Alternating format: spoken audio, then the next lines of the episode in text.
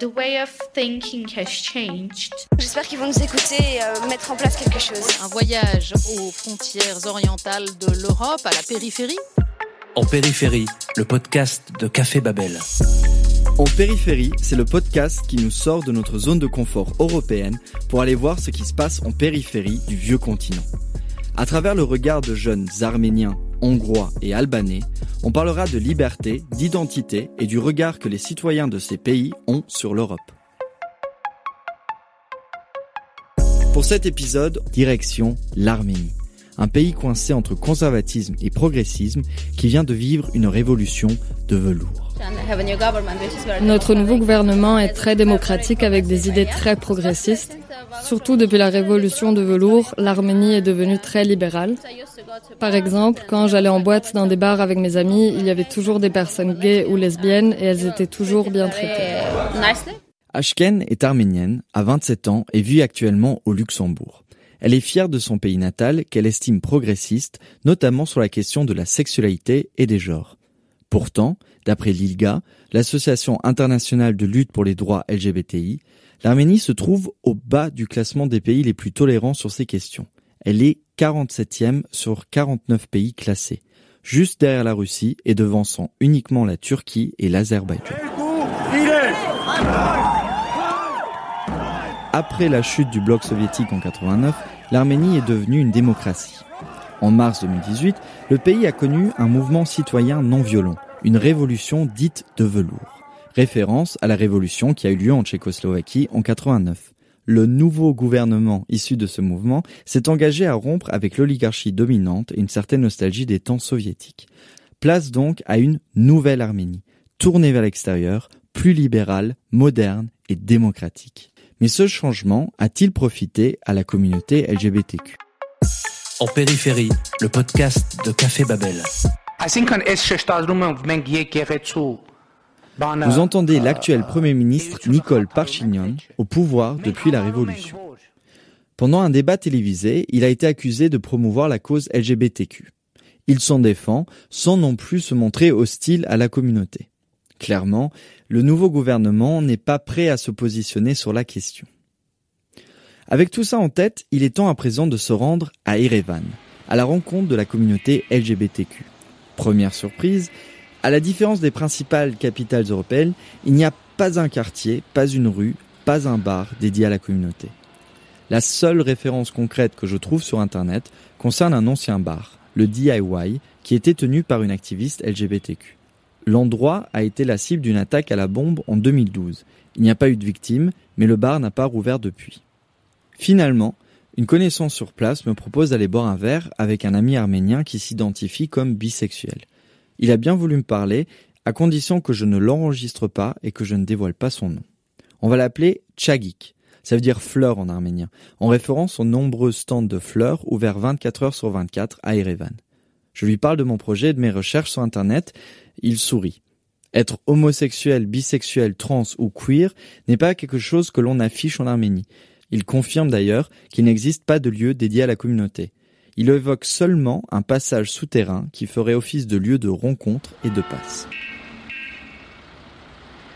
Avant qu'on se quitte, Chagik me donne un contact chez Pink Arménien, une association qui lutte pour les droits des personnes LGBTQ en Arménie. Il me faut encore envoyer quelques mails et répondre à quelques questions par SMS et j'obtiens finalement l'adresse de l'association qui se trouve en périphérie de la ville ainsi que des indications en arménien pour y arriver. Au QG de Pink Arménien, Mamikon, barbe et cheveux poivre et sel, m'accueille avec un sourire chaleureux. Pas évident à trouver votre assaut. Nous devons appliquer certaines mesures de sécurité, donc nous ne pouvons pas publier notre adresse. Nous essayons d'éviter que des personnes viennent ennuyer ceux et celles qui viennent ici pour se faire aider et conseiller par nos avocats. Je comprends mieux les questions par SMS et la méfiance générale quand on aborde le sujet des LGBTQ. Malgré le changement en Arménie, certains conservatismes restent ancrés. Ce n'est pas facile d'être gay en Arménie, surtout lorsqu'on ne fait pas partie d'une riche famille d'oligarques. Mais en règle générale, c'est très dur de faire partie de la communauté LGBT. Il y a beaucoup de stéréotypes et de désinformation. Du coup, beaucoup de personnes, surtout les plus jeunes, se cachent et ont beaucoup de mal à vivre dans leur environnement quotidien. La société crée des moules dans lesquels il faut se fondre, à défaut de quoi on mène une vie de renégat.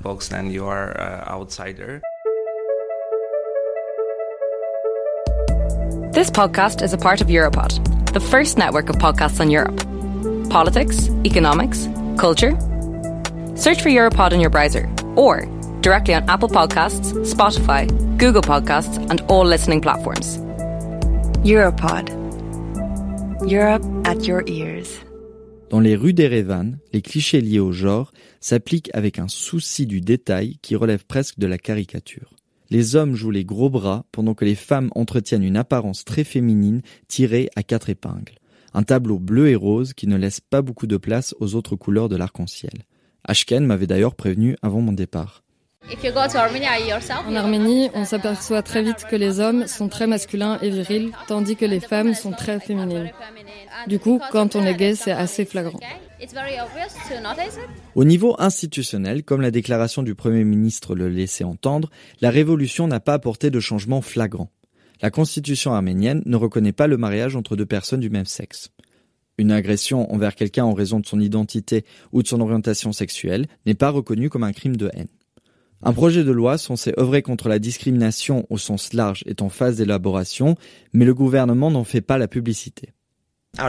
L'Arménie est un pays chrétien très conservateur. Il n'y a pas de place pour différents types de familles, d'amour et d'amitié. Elle, c'est Lilith Martyrosian. Elle est présidente de l'ONG Right Side qui défend les personnes trans. Mais elle est aussi la première personne transsexuelle reconnue comme telle en Arménie. En périphérie, le podcast de Café Babel.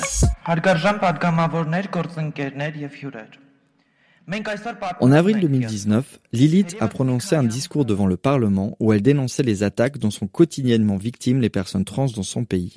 Suite à ce discours, de nombreux membres d'un parti d'opposition appelé Arménie prospère ont publiquement appelé à ce que l'on expulse ces pervers, comprenez les personnes trans, ou encore à ce qu'on les brûle vifs. Un prêtre est même venu purifier le Parlement. Pendant mon séjour à Erevan, Lilith a bien voulu me rencontrer au siège de son ONG. Après la révolution, quelques membres du nouveau gouvernement ont abordé les questions liées au genre, mais toujours de manière très sommaire. Depuis la révolution, les choses vont un peu mieux. Mais quand je sors, les gens veulent toujours me brûler. Il y a trois mois, une amie transsexuelle s'est fait agresser en pleine rue. Si peu de politiciens se risquent à se prononcer sur la question, le travail de certains activistes permet parfois des avancées concrètes. Lilith et son ONG ont par exemple réussi à simplifier au maximum la procédure de changement de nom pour les personnes trans. Plus besoin d'attestation psychologique ni de témoins prouvant que l'on est bien transsexuel. Une petite victoire, mais le chemin est encore long. Malgré les nombreux obstacles, Lilith et Mamikon mènent le combat à Erevan et ne l'envisagent pas ailleurs. Pour moi, il est primordial que si je veux une meilleure vie, il faut que je la crée moi-même. S'enfuir est sans doute la chose la plus facile à faire, mais cela laisserait les problèmes inchangés. Du coup, j'ai décidé de rester et de me battre en Arménie. Et je salue toutes les personnes qui ont décidé de faire pareil. J'aime l'Arménie. C'est mon pays et c'est à moi d'y faire évoluer les choses. Je ne pourrais pas aller en Europe pour y vivre une vie plus facile, alors qu'ici les personnes trans continuent à souffrir. Je dois donc rester en Arménie et aider la communauté LGBT. Parlons d'Europe. Au lendemain de mon entrevue avec Lilith, son ONG Right Side aux côtés de Pink Armenia recevait une délégation du Conseil de l'Europe pour parler des droits LGBTQ en Arménie l'occasion de demander à Mamikon s'il estime qu'un rapprochement entre l'UE et l'Arménie favoriserait le sort de la communauté LGBTQ. L'UE est probablement la meilleure solution que nous ayons. S'il y avait une autre option, j'y réfléchirais plus. Mais actuellement, le choix est entre l'UE et la Russie. Du coup, j'ai choisi clairement l'UE. Rapprochement avec l'UE ou non, l'Arménie est indiscutablement en train de changer.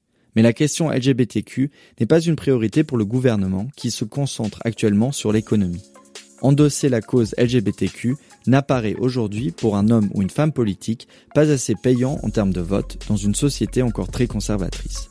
Lilith, Mamikon et les personnes à leur côté vont donc devoir continuer leur combat seuls. La révolution a bien eu lieu en Arménie. Reste à voir si elle saura apporter des changements à tous les niveaux, y compris sociétaux, quitte à froisser le tapis de velours sur lequel elle s'avance.